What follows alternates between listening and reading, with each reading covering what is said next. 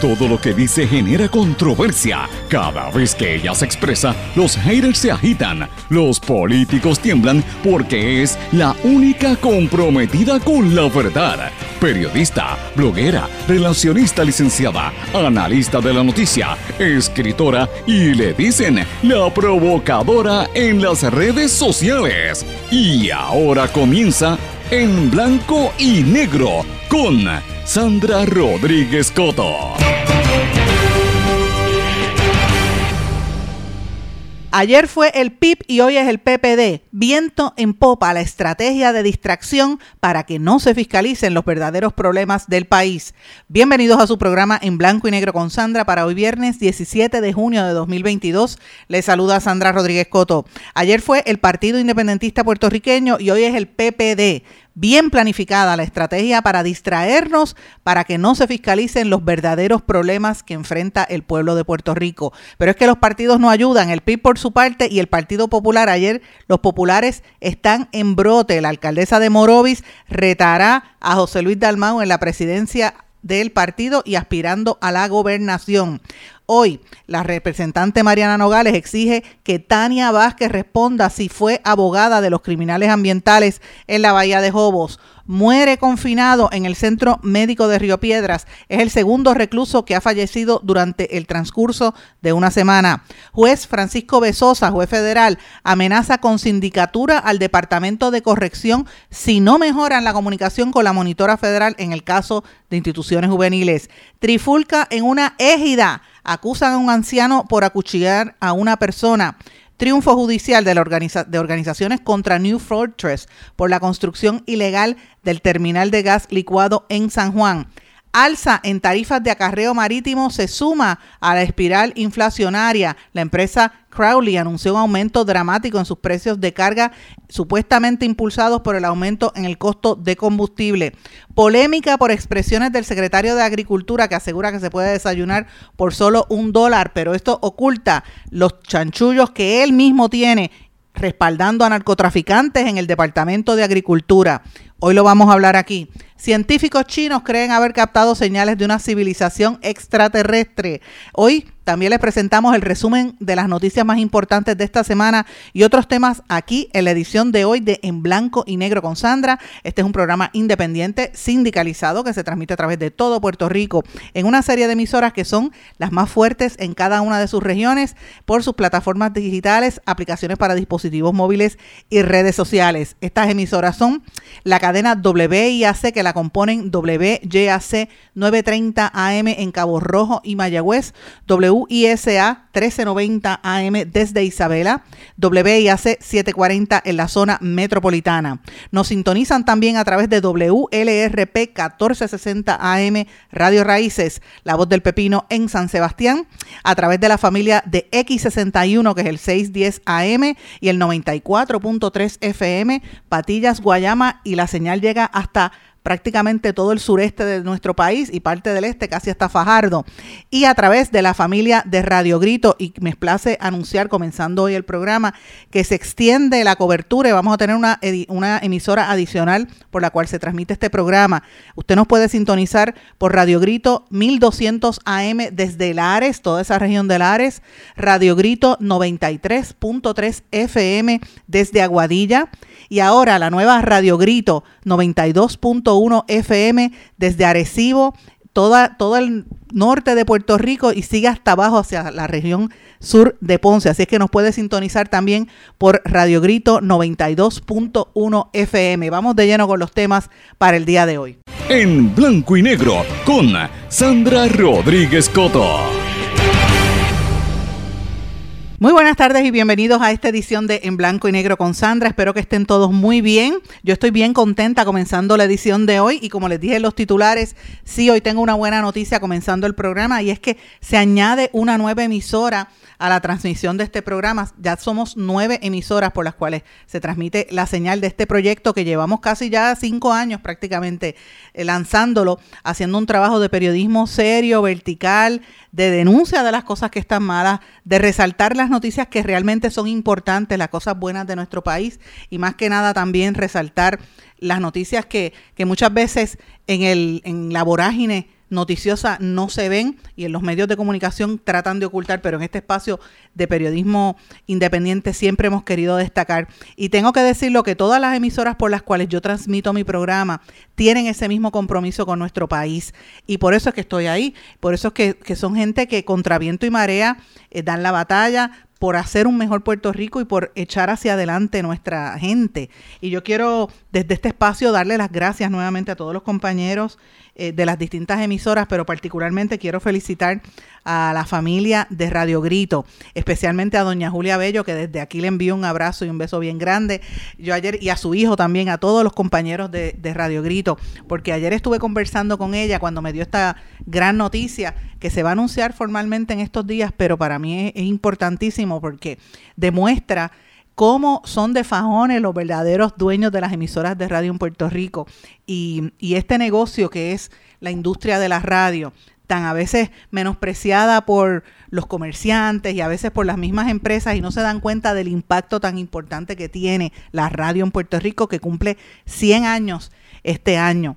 Y la radio en su inmensa mayoría en Puerto Rico está levantada sobre los hombros de pequeños empresarios que uno dirá contra viento y marea en, sus distintas regiones están echando hacia adelante y se mantienen vigentes ayudando a sus comunidades, porque cuando sucede algo, lo primero que se mantiene ahí es la radio, y lo, hemos, lo vivimos durante el paso del huracán María y lo vivimos durante los terremotos, y cada vez que hay alguna situación, ahí está la radio ayudando y respaldando a la comunidad, eh, donde a veces no hay ni internet, como pasó en aquel momento. No había televisión durante meses que hubo problemas en la televisión, pero la radio estaba allí. No había periódicos porque no había forma de imprimirlo, pero la radio estaba ayudando a sus comunidades, informando, manteniendo a la gente con vida. Así que la radio es un medio vital que merece el respaldo de todos nosotros. Yo hace muchos años que he estado vinculada a la radio en Puerto Rico y en Estados Unidos y este proyecto eh, de En Blanco y Negro con Sandra lo tenemos ya casi hace cinco años, vamos próximamente a cumplir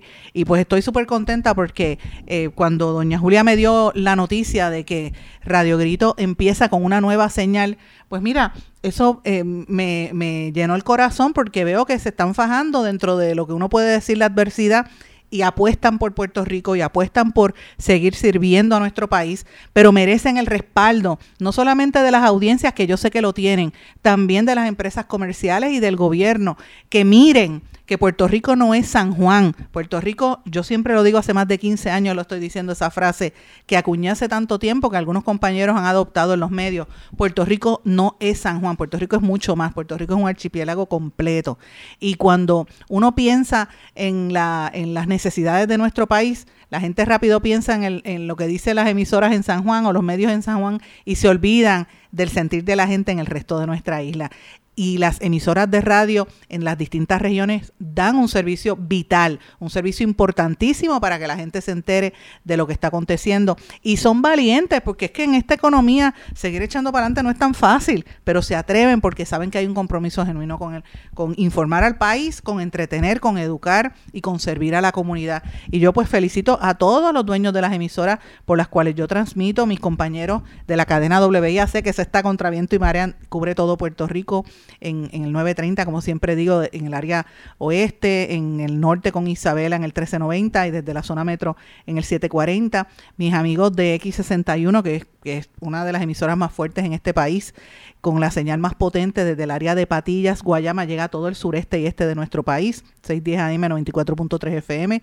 Y mis amigos de El Pepino, allá en La Voz del Pepino en San Sebastián, WLRP 1460 AM Radio Raíces, que es una emisora bien comprometida con Puerto Rico, con una programación extraordinaria y un servicio comunitario sin precedentes. Yo creo que es una de las emisoras más importantes de nuestro país, allí en El Pepino.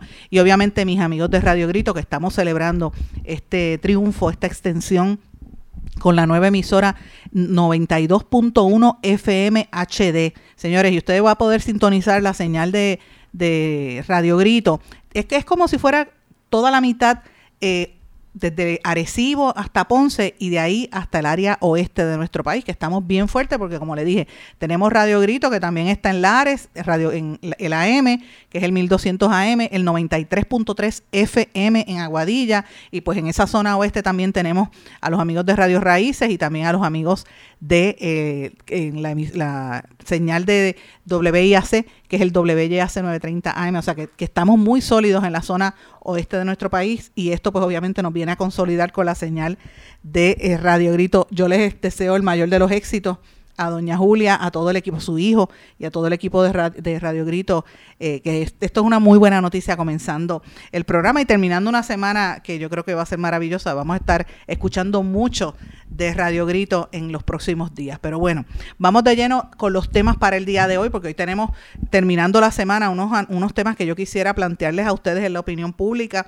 y, dejarlos ahí para que usted reflexione, ¿verdad? Que es parte de la misión que hemos querido llevar a cabo en este programa. Más allá de, decir los titulares o de comentar como hacen en algunos programas, aquí lo que queremos es que usted piense, que usted analice. A lo mejor usted no está de acuerdo conmigo, no tiene que estarlo, pero lo que queremos es desde un punto de vista de respeto ponerlo a pensar para que usted vea que a veces en el juego de las noticias y en el juego de los medios masivos hay unas propagandas que nos, que nos nublan el entendimiento y que nos quieren eh, desviar de la atención. Y yo tengo que comenzar el programa de, esa manera, porque ayer él fue el PIB, Partido Independentista Puertorriqueño, y el lío que tienen, que se le ha formado un lío enorme por un caso de supuesto hostigamiento sexual. Y, y en horas de la tarde no habían no bien había pasado lo del PIB, empieza el Partido Popular con las divisiones internas y el lanzamiento de la alcaldesa Morovis que quiere ahora la presidencia, o sea, todo, y, la, quién sabe si la gobernación.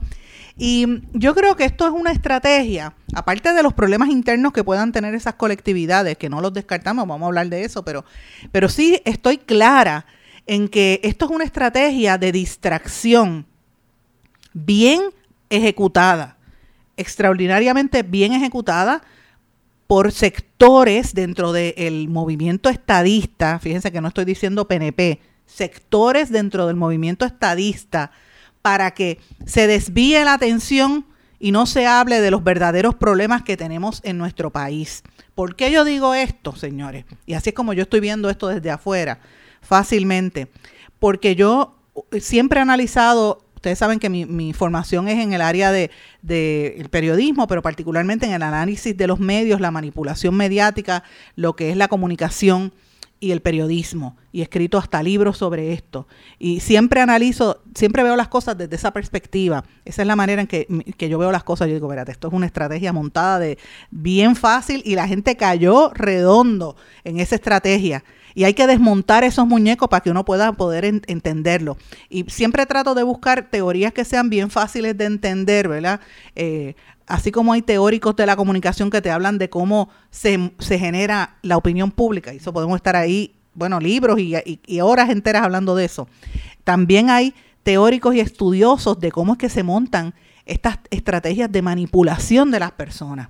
Y eh, uno de los más conocidos, que yo lo, he hablado muchísimo de él aquí en este programa a lo largo del tiempo, es el filósofo norteamericano, estadounidense, Noam Chomsky, que siempre hablan de él. Y hay, algunos amigos estadistas como Peter Miller que me dicen, mira, él, es izquierda. Y yo, mira, a mí no me importa si sea izquierda o sea derecha, la realidad es que él es un, francamente, hace unos, unos análisis que uno se tiene que poner a pensar. Y una de las cosas que él había hablado hace muchos años era las teorías de manipulación que ahí estaba la de crear un problema y después eh, ofrecerte soluciones para que tú no te dieras cuenta, la estrategia de la, de la gradualidad, que para que tú aceptes algo te lo van dando poquito a poquito, como nos están haciendo con Luma, que decían la vamos a privatizar y no vienen aumento y van chispito a chispito hasta que nos espetan los aumentos.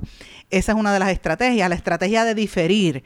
Es decir, mira, este, esto, esto no es bueno, pero eh, no nos queda de otra. El dirigirse al público como si usted fuera un, idiota o si fuera un niño de cuatro años o de dos años y no tiene eh, manera de razonar, esa es una de las maneras que utilizan también algunos políticos y algunos eh, estrategas de verdad de comunicación para tratar de minimizar la inteligencia del pueblo menospreciándolo verdad el utilizar el aspecto emocional, las cosas que a usted le molesta más que otro para que provoque este cortocircuito a nivel del análisis racional. Eh, y obviamente el mantener al público en la ignorancia, en la mediocridad, cuando aquí estamos todo el tiempo hablando de Rafi Pina, hablando de Damari López, es para que usted se embobe y no esté pensando en lo que realmente sucede. El estimular al público para que sea complaciente con esa mediocridad. Mira, vamos a ver la porquería de la Comay porque no hay más nada. No, señor, aquí hay que exigir la, la, la excelencia. Cuando aquí hay tantos artistas y cosas buenas, vamos a decir lo bueno, no la porquería.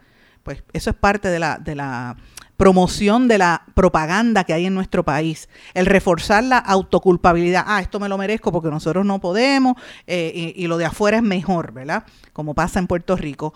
El, el decir que, se, que los políticos dicen, mira, yo sé lo que el pueblo quiere, yo los conozco mejor que ellos mismos, esa es otra estrategia también para manipularlos.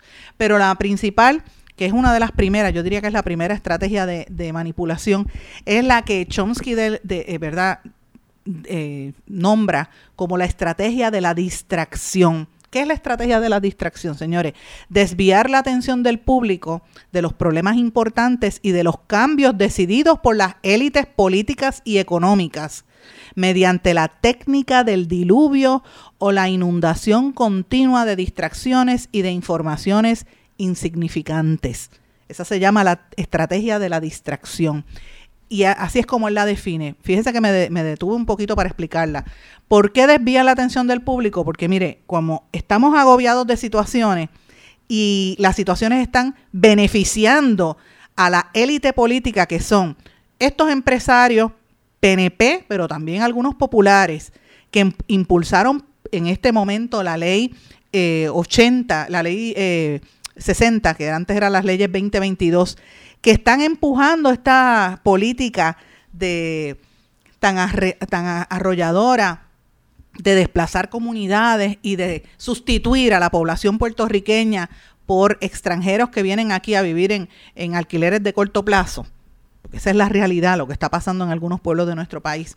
Esa estrategia eh, es parte de lo que beneficia a cierto, a cierto sector que son los que tienen el poder, que se mantienen con el, gobierno que esté en el poder, sea, en este caso son los PNP, pero pasó también con los populares, en este caso con los PNP, y dentro del PNP con esa cúpula que son los que mandan y dirigen sus élites políticas y entonces, ¿qué hacen? Hay tanta información que nos desvían la atención de otros temas para que la gente se desenfoque. Pero usted tiene que tener la mente clara y por eso hoy en el programa me he dedicado este momento para darle una mini clasecita de esto de, estrategia para que usted, eh, usted a lo mejor no está de acuerdo conmigo, pero así es como yo lo veo. Y usted sabe por qué yo digo que lo que pasa en Puerto Rico es una táctica muy eh, bien delineada de, los estrategas de, del gobierno, en este caso del grupo de Pedro Pierluisi y del Partido Nuevo Progresista, señores, esto es bien sencillo, porque aquí están pasando un montón de cosas que nadie quiere hablar. Aquí están pasando situaciones importantes que nos perjudican a todos como pueblo y no pasa nada. Escuchen esto, que esto ha estado corriendo en las redes sociales en las últimas horas de voz para que recordemos lo que nos dijo el gobernador Pedro Pierluisi. Desde el primer día dije que hay que fiscalizar esa alianza público-privada para asegurarnos que baje el costo de la luz, que se respeten los derechos de los empleados de la autoridad y que se proteja el sistema de pensión de la autoridad. Eso ya se decidió. ¿Pero me va a salir la luz más cara, gobernador? No. Es más, vi que salió por fin. ¿Usted está seguro que no me va a salir la luz más cara? que lo vi, lo vi. Salió el, presidente de todo el consorcio garantizando que por los próximos tres años no haya aumento, no haya aumento, no haya aumento. Es bueno recordar esas palabras que dijo Pierluisi. Eso fue durante uno de los debates y lo dijo consistentemente a lo largo de su campaña política y lo dijo después que llegó a Fortaleza que no iba a haber aumento. Y yo le pregunto a usted que me está escuchando. ¿Cuántas veces ha recibido aumento usted de Luma en lo que va de año? Señores, ya ahora están pidiendo un 17.2% de aumento. Yo sé de personas que pagaban al mes 220 dólares al mes o 200 y pico, que dijo una amiga que estaba viendo en las redes sociales, que, que cuida a su mamá, y en un mes le elevó a casi 450 dólares. ¿Quién puede vivir así? Y sabemos que la, gasolina está cara, sabemos que el petróleo también, pero mire, vamos a buscar una negociación para que el gobierno tenga, eh, pueda comprar un combustible más económico, para que el gobierno de los Estados Unidos ayude a Puerto Rico en esto. Pero no, usted no oye a nadie hablando de esto. Aquí a quien les petan el precio es al puertorriqueño. Y esto tiene un efecto en cadena, porque cuando sube la luz, Usted no puede, los pequeños negociantes no pueden sobrevivir. No pueden. Porque imagínense, ¿cómo, ¿de qué va a vivir en Puerto Rico? Entonces, Pierluisi prometió eso en campaña. Y la, la, gente está en la calle en brote, la gente está bien molesta con esto del alza en la luz. Y no pasa nada, no, aquí estamos hablando de otras cosas. Dígame si no es una estrategia de distracción un intento de distracción. Toda esta pelea eh, del PNP, del Partido Popular y del PIB, que voy a hablar de ellos más adelante, señores. No es que, no es que, no es que sean santos, ¿verdad? Eh, pero francamente, no es la prioridad, que la gente está bien molesta en la calle. Yo estaba viendo eh, José Noguera, el querido amigo cantautor José Noguera, eh, eh, se pasa escribiendo y a veces, hace tiempo no hablo con José, yo lo quiero un montón, y, con su esposa y su familia completo, hace tiempo que no nos vemos, y de hecho no compartimos, tengo que ir a la casa ya a comer porque cocinan bueno, pero bueno, la realidad es que José Noguera, la esposa de José Noguera, es, una cosa maravillosa, pero bueno, la realidad es que eh, José estaba escribiendo algo que decía lo siguiente, y decía, la factura de llenar mi tanque de gasolina comienza a parecerse a una factura del colmado. Y mi factura del colmado comienza a parecerse a una factura de Costco. Y mi factura de Costco comienza a parecerse a un pago de hipoteca. Y no sé cómo se las arregla la gente para vivir en este momento. Eso es una realidad. Eso es lo que nos está pasando. Y dígame usted si ha escuchado del gobernador, dígame usted si ha escuchado de la comisionada residente, dígame usted si ha escuchado del presidente del Partido Popular del presidente del Partido Independentista, de la presidenta de Movimiento Victoria Ciudadana o de la, del presidente y los, los, legisladores, ¿verdad? De cada uno de esos partidos, y en este caso el presidente y los legisladores del proyecto Dignidad, alguna alternativa para que la gente pueda respirar de esta realidad. No, están en la estrategia de, de, la distracción, señores. Por eso es que yo hablo de esa forma, para que usted abra los ojos y entienda. Pero no es solamente eh, el tema del alza en la luz y el alza en el agua, que el gobernador y el PNP quieren que hablemos de otras cosas para que nadie le cuestione. Ahí, le voy a mencionar por lo menos 10 otros casos de noticias importantes que el PNP no quiere que se toquen. Y cuando digo el PNP es el gobierno que manda, aunque es un 32%, representa el 32% del país, es el gobernador de todos, es la realidad, porque fue el que ganó, porque el voto aquí se dividió. Pero fíjense, aparte de ese tema de la energía eléctrica, no, él no quiere que hablen de ese tema. Yo no lo he escuchado él hablando de cómo va a bajar la luz. En esta semana no ha dicho absolutamente nada. ¿Ha dicho algo el gobernador de cómo bajar el costo de los alimentos en esta semana? Le pregunto a usted. ¿Ha escuchado algo el gobernador? No, el secretario de Agricultura hablando de, que los huevos están a peso, y vamos a hablar de eso un poquito más adelante, claro, habla de los huevos a peso que puede comprar un desayuno con, con, un peso para distraer la atención y que no le pregunten de que él está financiando y permitiendo a narcotraficantes en el Departamento de Agricultura. Y vamos a hablar de esos narcotraficantes que están en el Departamento de Agricultura como contratistas, que eran los que hacían las campañas de fundraiser para el gobernador. Es la realidad. No hablan de eso, señores. Miren cómo desvían la atención. Es una estrategia de distracción. Te hablan del peso por el desayuno y los huevitos, pero no te hablan de lo costoso que es ir al supermercado a comprar la comida. Están matando presos y maltratando confinados y confinadas en todas las cárceles de nuestro país. Mataron a una muchacha o se suicidó, dicen ellos, pero se tardaron una semana en decirlo en la cárcel de mujeres. Ah, pero el gobernador respalda a la secretaria de corrección. El juez federal Besosa dijo que va a poner en cintura a las instituciones juveniles. Eso es un, eso es serio. Eso es serio, que los federales tienen que venir a decir algo y el gobernador aplaude a la secretaria. Estamos viviendo momentos de criminalidad sin precedentes. Yo creo que esto compara un poco con lo que se vivía cuando Pedro Rosselló fue el primer término, cuando aquella mano dura, ¿ustedes recuerdan? Estamos más o menos ahí. Yo creo que hasta peor, pero lo ocultan porque todos los días la prensa, la, policía te saca un comunicado diciendo, cogimos a uno de los más buscados. Ajá, ¿Cuál más buscado? ¿Qué número hacen? ¿Qué lista? Porque la inseguridad está ahí, uno no, puede, no se atreve ni salir a una gasolinera de noche porque ahí te pueden asaltar o te pueden hacer un carjacking que están en alza. ¿Y usted ha escuchado al gobernador hablar de esto? ¿O alguno de los líderes políticos? No.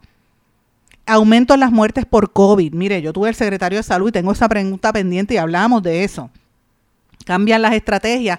Ah, que la gente no se protege. Pero señores, los que están muriendo son los vacunados. ¿Qué están haciendo para combatir esto? Nada. Bajan, la, bajan las restricciones, van a entrar aquí, esto va a ser un free for all. Maltratos a viejos sin precedentes en, en, el, en los hogares de envejecientes y en Puerto Rico en general y nadie dice nada. un alza en el sin hogarismo, la gente que no tiene hogar, la gente que está en las calles, que algunos le dicen de ambulantes, casi todos son ahora mujeres, jefas de familia que están en la calle. Y aquí nadie habla de eso, eso no es una crisis, igual que los asesinatos de niños. Casos de destrucción ambiental que ustedes saben que estamos en récord denunciando hace semanas. Siguen. Y, y, esto para el gobernador es como si fuera en otro planeta. Él ni siquiera se inmutó, él no mencionó el tema. Dígame si esto no es una estrategia de distracción. Ah, pero hablamos de Rafi Pina, por supuesto. La controversia que revelamos aquí en exclusiva ayer, el tema de Tania Vázquez, que después este salió en los compañeros del periódico Metro, y estuve ayer conversando con, con Ayola, la, directora, sobre esto, de lo difícil que está haciendo el trabajo para nosotros los periodistas que queremos hacer algo serio, por, porque no damos el abasto, no, somos muy pocos para la magnitud de los problemas que existen en nuestro país y cómo, eh, ¿verdad?, se ataca tanto a la prensa, estábamos conversando de eso. Pero mira, Nadie habla de eso. La controversia de Tania Vázquez y, la permisología y los federales investigándola. El supuesto arresto de Wanda Vázquez, no dicen ni pío. Y el caso de financiamiento de la campaña del gobernador, del amigo íntimo del gobernador Joe Fuente, que involucra a su cuñado y a una serie de personas como Thatcher y todos los demás. ¿Usted ha escuchado al gobernador decir algo esta semana, señores? Ni pío, callado. Entonces, ¿de qué estamos hablando? ¿Es o no es una estrategia de distracción, por supuesto que lo es. Y quise desmontarle esto, mis amigos, porque terminando la semana es importante hacer ese análisis para que no se deje engañar cuando los políticos quieren distraerlo de los asuntos que son verdaderamente importantes. Voy a una pausa, regresamos enseguida. No se retiren, el análisis y la controversia continúa en breve, en blanco y negro, con Sandra Rodríguez Coto.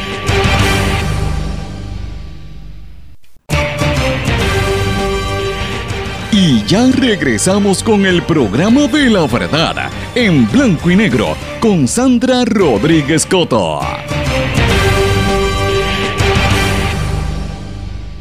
Regresamos en blanco y negro con Sandra. Bueno, les decía en el segmento anterior que el gobernador, la fortaleza y algunos sectores dentro del Partido Nuevo Progresista han sido muy hábiles con las estrategias de distracción para que estemos hablando de otros temas y nos desviemos de lo que verdaderamente es importante. La gente lo está sintiendo en el bolsillo cuando van a comprar o echar gasolina, o cuando tienen que comprar los alimentos, o cuando tienen que recibir el, bendito sobre de Luma. Gracias Luma y gracias gobernador por prometer lo que no, no puede cumplir. Pero señores, cuando uno dice dónde está la oposición, pues mire, uno tiene que mirar qué oposición política, si se están matando entre ellos mismos. Mire lo que está pasando en el Partido Popular. El, Partido Popular no ayuda, porque también son problemas y son parte de este caos que vive nuestro país. Cuando uno, uno tiene que escuchar a, Alejandro García Padilla, yo lo he estado viendo en estos días para analizar lo que dice en el, en el Canal 2, que él tiene un segmento con Tomás Rivera Chats, y yo digo, pero ¿qué, qué, qué es esto? ¿Qué? Usted sabe lo que quiero decir. Que C-A-R y termino en JO, es esto. nosotros no merecemos eso como pueblo, señores. Piense, piense, una persona que fue eh, responsable de muchos de los problemas que nosotros tenemos, venir a darnos ahora lecciones, por favor, ¿de qué está hablando?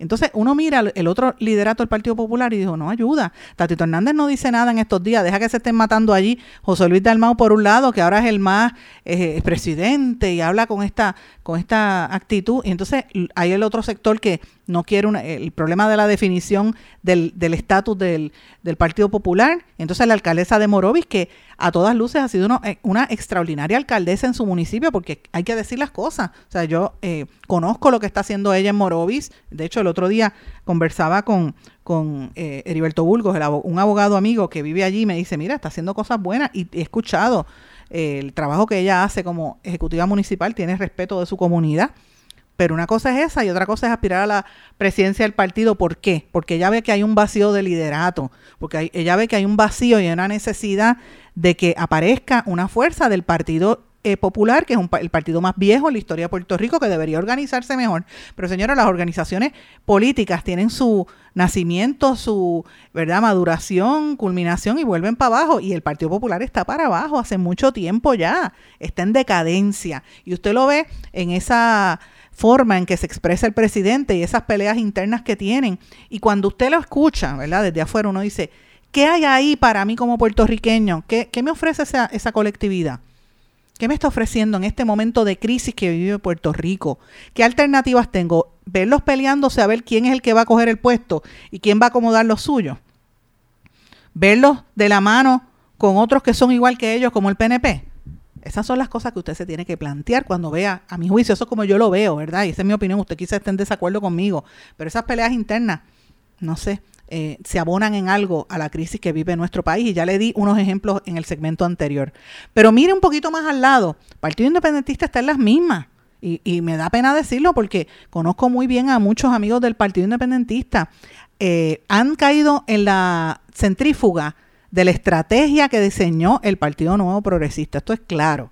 En las declaraciones que hizo ayer la senadora María de Lourdes Santiago eh, sobre los señalamientos y alegaciones de un supuesto caso de acoso laboral y hostigamiento que involucra a dos integrantes del Partido Independentista puertorriqueño. Uno eh, es uno que había sido preaspirante a un puesto político en Aguadilla, que da la casualidad que ahora trabaja en la oficina de ella, legislativa, y hay otro que era una persona del partido, o sea, como un individuo de, los que están en, el partido, que no necesariamente es eh, un candidato importante, de hecho, ella ni lo conocía.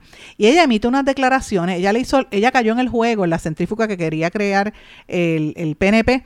Eh, para ponerlos en el spot y como decía ayer García Padilla, decir que son iguales que los populares y, y, que el PNP, o sea, decir que son exactamente todo lo mismo, pero señores, es que actúan igual, respondieron igual, porque eh, como decía mi amiga Wilda Rodríguez, esperar a que explote este problema con la esperanza de que pues pase el problema y la gente no se dé cuenta, pone en el ojo público eh, una, en una posición muy difícil. Más de dos meses, esperar más de dos meses para, para que concluya una investigación interna es demostrar que son iguales al PNP y al Partido Popular que ponen, crean un comité y el comité no hace nada, porque la realidad eh, las situaciones se resuelven sin excusas y usted sigue para adelante.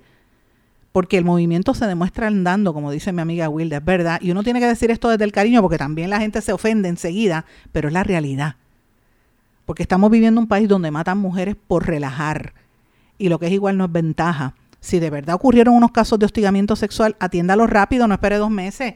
Esto era para saberlo hacía rato, ya ustedes lo sabían o esperaron o, lo dejaron pasar y esperaron a que hubiese el momento perfecto para que crearan esta bola de, de humo para destruirlo, que es lo que ha estado haciendo el Partido Nuevo Progresista, lo, lo hizo con Movimiento Victoria Ciudadana y vienen ahora contra Victoria Ciudadana también, porque la idea del bipartidismo, señores, tenga esto claro, de los populares y el PNP, es destruir las otras opciones políticas para que el pueblo piense, ah, son, eso es la misma porquería, ah, son más de lo mismo, no sirven, vuelvo a, votar PNP o, o popular en este caso PNP, porque es lo que ellos quieren buscar, porque el Partido Popular está ahí dando unos aleteos. Pasó con Victoria Ciudadana, va a volver con Victoria Ciudadana. Ahora yo les pregunto, ¿por qué no tocan a, Proyecto Dignidad? Mm, ¿Por qué será? Porque Proyecto Dignidad tiene gente que le está llevando muchos electores y por eso que usted ve estas políticas de, del aborto, los temas que no son prioritarios en este momento, que no son urgentes, les prestan atención porque quieren atender a ese sector conservador que no se siente representado. Mire qué interesante esto que les estoy planteando. Quizás usted no esté de acuerdo conmigo, pero así es como yo lo veo. Y lo traigo porque vivimos en un momento donde en Puerto Rico eh, hay una crisis horrible, extraordinaria, sobre el problema ambiental y la destrucción acelerada de nuestro ambiente. Y gran parte de esto se debe a que tramposos están ubicados en agencias del gobierno permitiendo unos permisos ilegales. Ya hemos mencionado más de 26 casos, eh, presentamos la semana pasada, y ayer dimos a conocer en este espacio que eh, un documento, de hecho lo publicamos en nuestro blog, eh, un documento donde aparece un vigilante del cuerpo de vigilantes demostrando que la licenciada Tania Vázquez había representado a un criminal ambiental de esos que estaba dañando con pilotes y relleno, sabrá Dios con qué, allí en la zona de eh, la Bahía de Jobos, y que Tania Vázquez lo sabía, porque siendo abogada de él, tuvo que dejar el caso para entonces después ser secretaria. Y cuando fue secretaria, con razón fue que eh, se tardó tanto en imponer las multas, casi tres años, y fue una multita ahí suavecita, porque ella era la abogada del que él mismo le tenía que poner la multa, señores. Pero ese caso eh, trae cola. Yo publiqué eso ayer, y el único medio que respaldó esa noticia, que es contundente, porque esto es parte de una investigación federal, fue el periódico Metro, porque entendió que eso es noticia, por eso era que yo estaba hablando ayer con Ayola Virella, porque entendió que esa es una noticia. Yo le doy las gracias a Metro, que sabe lo que de verdad es prioritario porque nos están engañando y si esto es así y los federales están investigando serio. El ex candidato Eliezer Molina también sacó esta noticia en, en su página y creo que el León Fiscalizador y creo que también lo sacó eh, Jaime Torres Torres, sabe, gente independiente. Pero yo estoy hablando de medios de, de noticias que, que realmente no estamos vinculados a partidos políticos o no deberíamos estarlo, pienso yo, ¿verdad?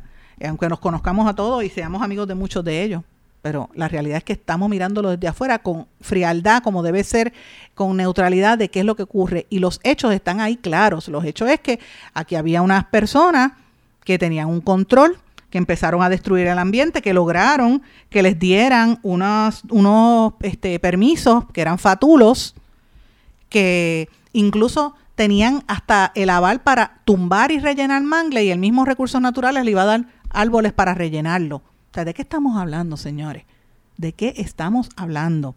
Ayer la representante por acumulación de Victoria Ciudadana, Mariana Nogales, solicitó a la Comisión de Recursos Naturales de la Cámara de Representantes que cite con carácter de urgencia a Tania Vázquez para que responda sobre su alegada vinculación a las personas involucradas con la destrucción del ambiente en la Reserva Nacional Estuarina Bahía de Jobos. Y esto es en respuesta a lo que nosotros denunciamos aquí en este espacio.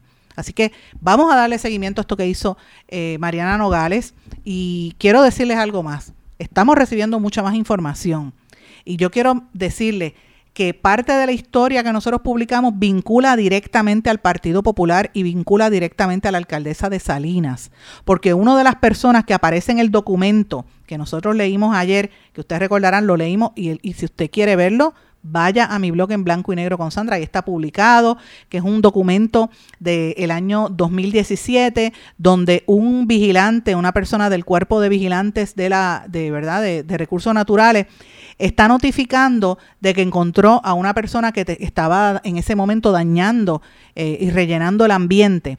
Eh, y dice que la abogada de esta persona era Tania Vázquez, que era la, abogada que después pasó a ser secretaria de Agricultura. Pero en este documento habla de que el solar número 40, el, encargado era el señor Jiménez y el dueño iba a venir en más o menos en esa fecha que se vinculaba a, a Godró, que era el que tenía supuestamente los terrenos allí. Menciona, entre otras personas, que el señor Abraham López habló con el que estaba tramitando las permisologías. Si esto es cierto, el señor Abraham López, que supuestamente transmitió la permisología ilegal para la destrucción del ambiente, ¿usted sabe quién es Abraham López para que usted tenga eso consciente? Si es cierto, él fue el alcalde de Salinas por el Partido Popular, por eso es que la cara de la alcaldesa de Salinas ha estado dándole para adelante y para atrás y, dijo, ay, yo sabía de esto desde el, 2010, desde el 2019, señora, lo sabía desde el 2015 porque usted y su esposo tiene vínculos allí. Pero más que esto, señores, este señor López, ¿usted sabe qué? Es el hermano de Sally López. ¿Usted se acuerda de Sally López que fue convicta, que, que a Naudi le daba las carteras? Esa misma Sally López. Así que dígame si esto vincula al Partido Popular con este esquema de destrucción del ambiente acelerado como ocurrió allí en, en Salinas. Pues mire, para que usted vea, esto sí es noticia importante, esto sí es prioritario, porque si lo hacen así en, la cara del país, que no estarán haciendo en el resto de nuestro, de nuestro entorno. Por eso es que la prensa tiene que tener los ojos bien abiertos. Es difícil porque somos cada vez menos, pero hay que hacerlo porque alguien tiene que por lo menos decir la verdad. Voy a una pausa. Regresamos enseguida. No se retiren, el análisis y la controversia continúa en breve, en blanco y negro, con Sandra Rodríguez Coto. En mi pueblo se chinchorrea bien duro. Aquí me cubre mi plan médico y en tu pueblo también. En mi pueblo es donde tenemos las mejores vistas. Aquí cubre mi plan médico y en el tuyo también. En mi pueblo se goza de verdad. Aquí me cubre mi plan y en tu pueblo también. Plan de salud Menonita en todo Puerto Rico. El plan médico que te cubre con una extensa red de médicos, especialistas y laboratorios. Además, te cubre en el hospital de tu preferencia en cualquier lugar de Puerto Rico. Plan de salud Menonita. Que no se te olvide, no te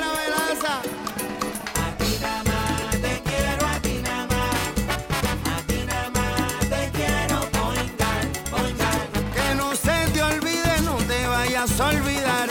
Márcalo, márcalo, yo quiero poingar. Ana, quiero a ti nada.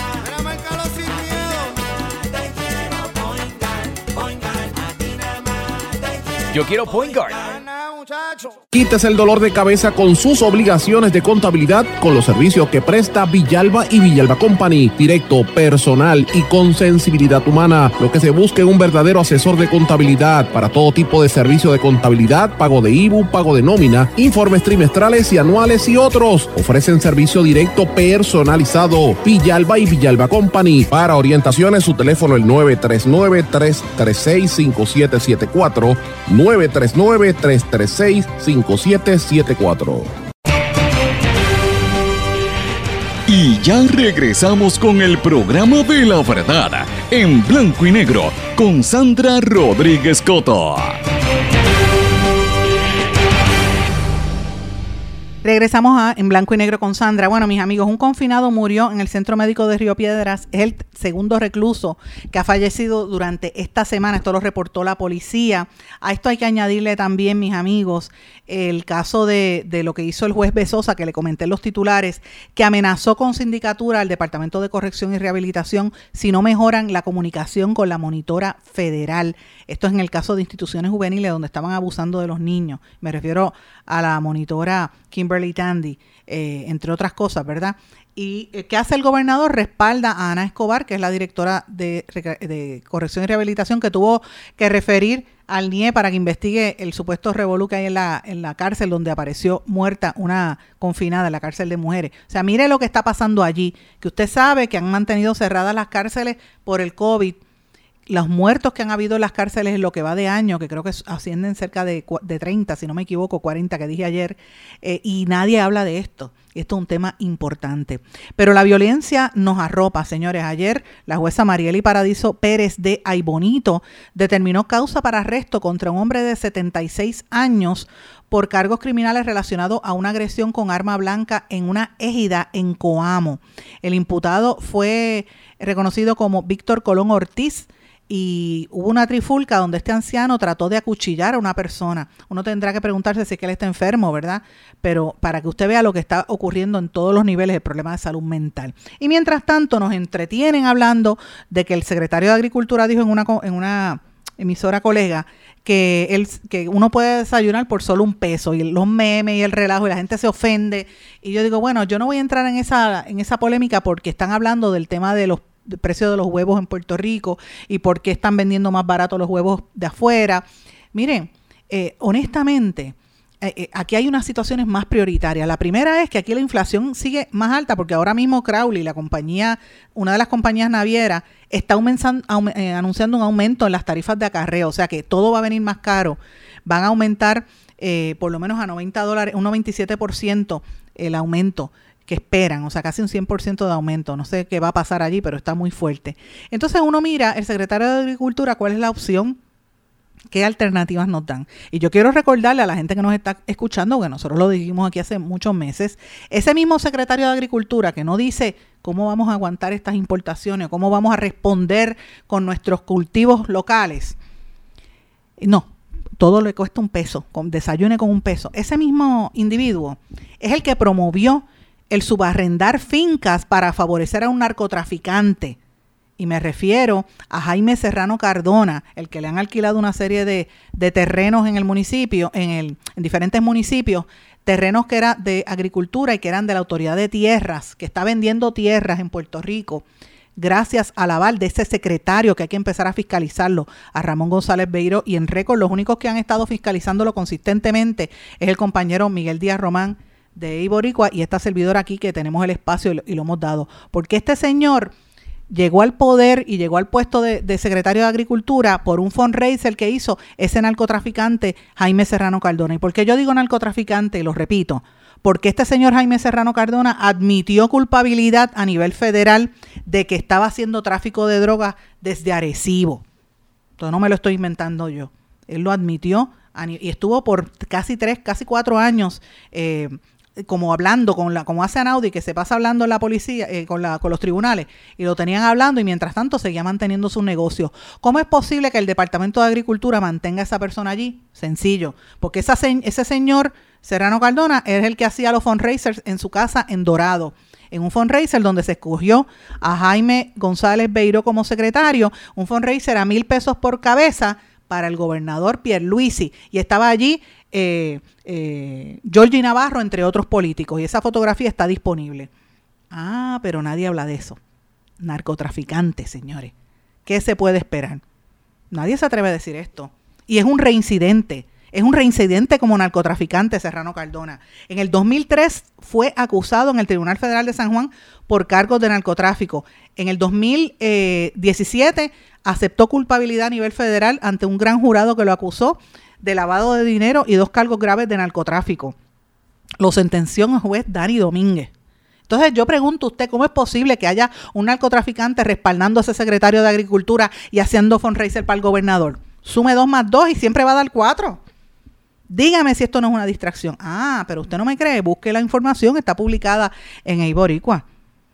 Varios artículos y, no, y esta no es la primera vez que nosotros lo decimos aquí. La gente se sorprende. Yo lo puse ayer en Twitter anoche y la gente me decía, ay, pero ¿qué es eso? Yo, pero entonces, ¿qué, ¿qué, pasa? Entérate de lo que pasa, porque esto es parte del esquema, señores. La estrategia de distracción para que usted no se entere de lo que de verdad sucede. Entonces, hablamos de la consulta de estatus del Partido Popular y los cambios y bla, bla, bla. La gente se olvidó de estas cosas que son realmente importantes y que son cosas que nos tienen que poner a pensar hacia cuál es el futuro de nuestro país. Señores, entre esas cosas de futuro quiero mencionar que el Tribunal de Apelaciones del Circuito del Distrito de Colombia determinó que la compañía New Fortress Energy construyó el terminal de gas natural licuado en San Juan sin autorización de manera ilegal, violando todas las reglamentaciones de energía a nivel federal.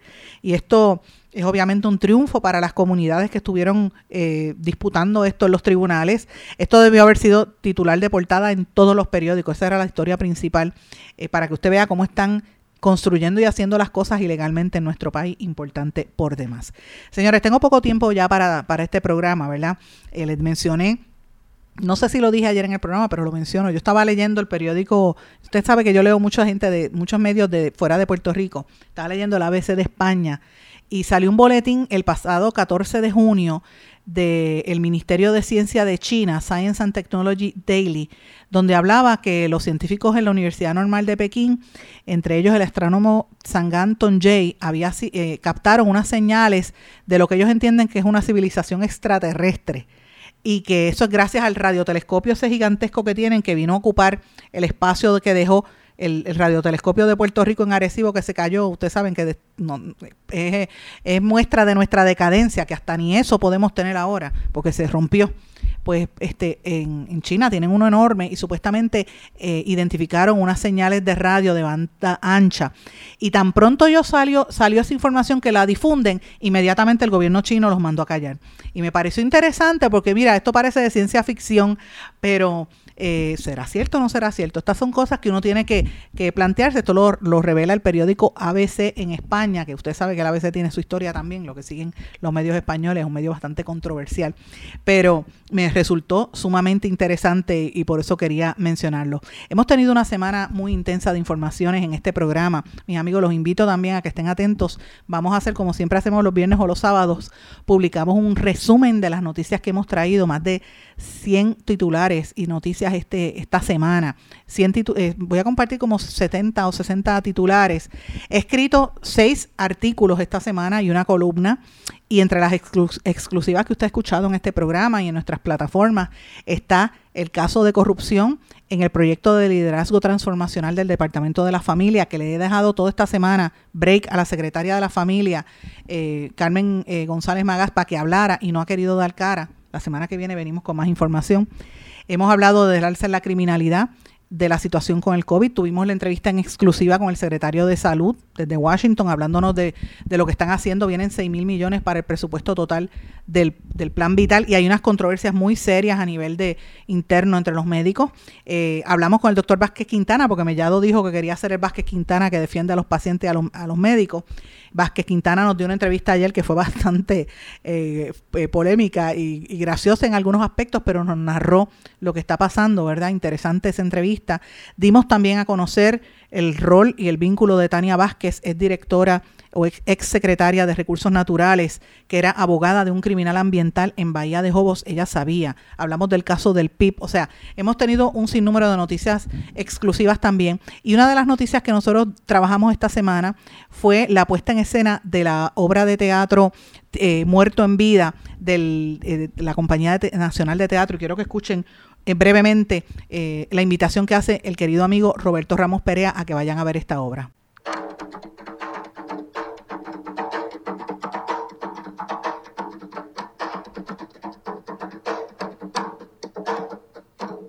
Amigos, saludos. Eso que escuchan es el sonido de la patria, es el sonido de la obra de Francisco Arribí. Este fin de semana y el próximo fin de semana estaremos en el Teatro Francisco Arribí celebrando su obra, la obra más importante de la dramaturgia puertorriqueña escrita por nuestro querido maestro don Paco Arribí. Vamos a estar estrenando una de sus obras más desconocidas. Se titula Muerto en Vida, en una adaptación y dirección de este servidor que les habla, Roberto Ramos Perea, producida por la Compañía Nacional de Teatro del Instituto Alejandro Tapia y Rivera, con la colaboración estrechísima y generosa del Instituto de Cultura Puertorriqueña, el National Endowment for the Arts, Producciones Aragua y la Comisión de Donativos Legislativos para Impacto Comunitario. Para nosotros este, este proyecto es sumamente importante porque celebra la obra de uno de los grandes pensadores puertorriqueños. Todas aquellas personas que todavía sientan que este sonido, que estas historias, que nuestras playas, que nuestra época de oro, los años 40, 50, 60, todavía tienen algo que decirnos con respecto a ese terrible problema puertorriqueño que es el prejuicio racial, deben darse cita aquí, al Teatro Francisco Arribí. Las ceremonias de Arribí en el Arribí comienzan con una exposición que tenemos en el vestíbulo del teatro, donde tenemos toda la información biográfica, tenemos sus libros, sus primeras ediciones, sus manuscritos, que pueden ser disfrutados por todos ustedes. Y lo mejor de todo es que es gratuito. La Compañía Nacional de Teatro del Instituto Tapia cree que la cultura es un derecho, es un derecho de todos los pueblos y de todas las gentes de nuestro querido país. No es un privilegio del que tenga dinero para pagar una taquilla. Así que la entrada es completamente libre y gratuita a esta producción de la Compañía Nacional de Teatro, a estas actividades de Arribí en el Arribí, donde va a haber conferencias, donde va a haber la exposición, donde va a haber teatro. Así que los invitamos a celebrar la obra de nuestro queridísimo maestro, el padre del teatro puertorriqueño contemporáneo, poeta, pensador, filósofo, y sobre todo dramaturgo revolucionario en todo el sentido de la palabra. Así que los esperamos en el Teatro Francisco Arribí de Santurce desde este viernes 17, viernes y sábado a las 8 y 30 y domingos a las 4 y media, este fin de semana que viene, este que vamos a vivir ahora y el próximo. Así que aquí nos veremos y aquí estará con ustedes la obra de la patria, la obra de Francisco Arribí. Esta noche espero ir a ver esa obra, mis amigos, y les contaré la semana que viene. Me despido, no tengo tiempo para más. Que pasen todos muy buen fin de semana, un fin de semana largo. El lunes nos volvemos a hablar aquí en blanco y negro con Sandra. El lunes es el día feriado donde se conmemora la emancipación de los esclavos en los Estados Unidos. Así que hablaremos de eso la semana que viene. Que pasen todos buen fin de semana.